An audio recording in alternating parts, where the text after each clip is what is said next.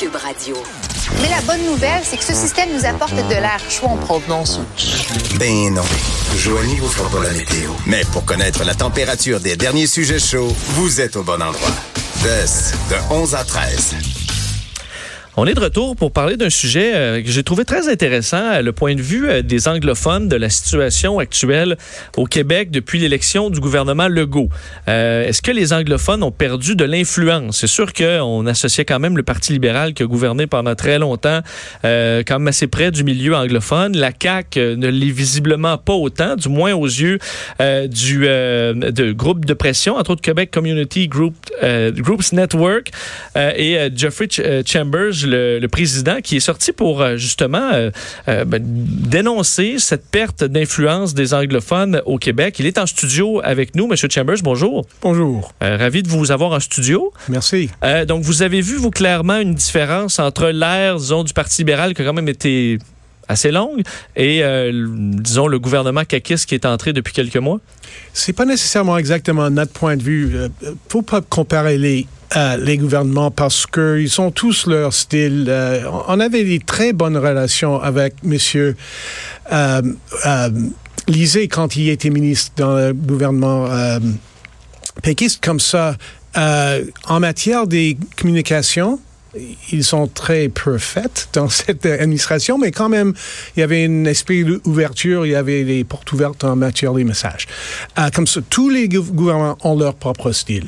Ce que nous sommes prêts à, euh, nous voulons soulever maintenant, euh, en matière de ce qui arrive avec le gouvernement du CAC, c'est que ils ont fait un, effort avec notre communauté. Ils ont euh, euh, dépensé un petit peu d'argent dans les, dans les euh, régions dans, pour les projets communautaires. Ils ont, Monsieur Skeet a fait un effort pour se promener un petit peu. Mais en matière des, au niveau de politique, au niveau des, des décisions importantes du gouvernement, il ne nous entend pas. En ce qui concerne nos écoles, nos hôpitaux, ou pas, nos hôpitaux parce que les hôpitaux sont partagés, mais les hôpitaux qui fréquentent notre euh, population, euh, euh, d'autres services gouvernementaux, nous avons les droits qui sont assez bien établis et nous voulons qu'ils soient respectés. Est-ce que vous avez vu des événements réels d'ailleurs que vous, vous, pouvez pointer du doigt, entre autres reliés à des hôpitaux et à des écoles? En matière des services santé euh, sociaux, euh, nous avons une euh, dans la loi une droit d'avoir les services où ils sont décrits dans un plan formel. Mais ces plans sont euh, déçus depuis huit ans comme ça. Il n'y a pas un instrument légal. Quand euh, vous euh, présentez à un euh, guichet de service et vous dites j'ai mal au genou ou quelque chose comme ça, s'ils ne sont pas prêts à vous répondre en anglais et si c'est le cas que ça a été quelque chose qui, était dans un plan. Maintenant, l'instrument n'existe plus. Euh, ils sont en train de le rebâtir. Nous, nous, nous sommes euh, impliqués dans ce processus, mais jusqu'au point que le plan est en place, le droit n'est pas là. Mais vous, vous voulez, c'est que j'ai du mal à comprendre, vous, vous voulez que dans les hôpitaux, euh, que votre communauté puisse être servie en anglais, c'est ça? Oui, mais c'est pas euh, réaliste d'avoir un service bilingue partout. Mhm. Euh, comme ça, il faut avoir un instrument qui définit, qui, euh, qui donne les détails sur exactement quoi l'administrateur de CLSC ou de centre de services sociaux ou de CIUS, qu'ils ont responsabilité de livrer que, que, sous ces comme des règles du jeu, mhm. ils sont absolument obligés de. Et si le plan est pas là, l'administrateur est toujours dans la difficulté de dépenser ici, dépenser là, s'il y a toutes sortes de, de, besoins et euh, décider d'augmenter ou même maintenir un service en anglais, ça peut être une décision difficile à justifier. Mais si le plan est là, la décision était assez euh, facile à, Le secrétariat euh, aux relations avec les Québécois d'expression anglaise avait été euh, créé par le gouvernement libéral. C'était une ministre, Kathleen Vale, avant qui s'en occupait. Maintenant, ce n'est plus un, ministre. Est-ce que ça, pour vous, c'est un problème de ne pas avoir directement avec le secrétariat un lien avec le, le cabinet du premier ministre? Franchement, non. Si le premier ministre lui-même prend responsabilité pour le dossier, c'est un compliment pour la communauté. Il, doit prendre des responsabilités en, en, en, réalité, pas juste euh, en, matière euh, de style. Mais mais euh, Monsieur Skeet qui a le, le dossier comme adjoint de Monsieur Legault il travaille assez fort. Je suis, suis pas de, euh, pas, de plainte contre ce qu'il fait. Mais d'après moi, c'est pas clair que son influence dans le cabinet ou son influence dans la euh, formation de, des politiques importants euh, est aussi fort qu'on peut souhaiter.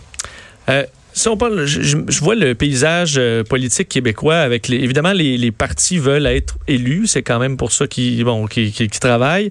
Euh, je pense à la région de Québec par exemple qui vote qui peut voter là, de tous les côtés. Ils ont voté NPD euh, autant que conservateur au Québec. Euh, ils ont voté euh, libéral, caquiste, PQ. De sorte que souvent, les partis sont à l'écoute de, la région.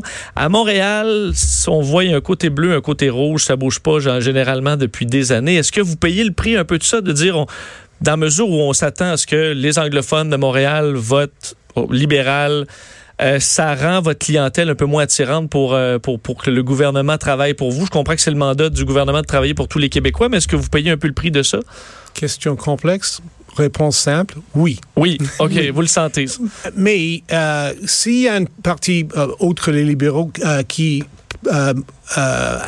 prend l'initiative de prendre le, prendre le trouble de, de présenter une politique qui est attirante pour notre communauté, je crois que nous sommes prêts à écouter. Pour le moment, c'est que les libéraux, et même dans le Parti libéral, il y a euh, différents euh, points de vue en matière de comment euh, balancer les, les, questions linguistiques. Comme ça, nous voulons que la population anglophone, que le communauté anglophone soit impliquée dans le Québec au niveau culturel, au niveau sportif, au niveau euh, euh, politique certainement, euh, mais en donc, dans la mesure où on n'a pas, de moins en moins, disons, un combat souveraineté ou pas de souveraineté, vous voyez quand même dans le futur la communauté anglophone pouvoir avoir un vote plus mobile si les partis s'y intéressent. Implication plus, plus oui, général.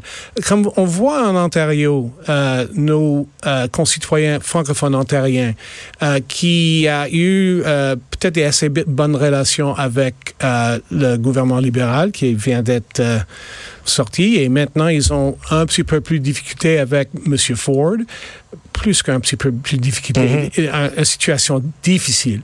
Euh, mais il travaille avec eux autres euh, toujours quand même. Il pousse avec euh, Mme Mulroney. Ils ont des ouvertures, je crois.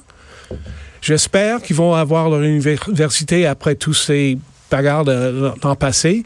Comme ça, de travailler avec n'importe qui, d'avoir un dialogue, c'est important et ce que nous voulons faire ici.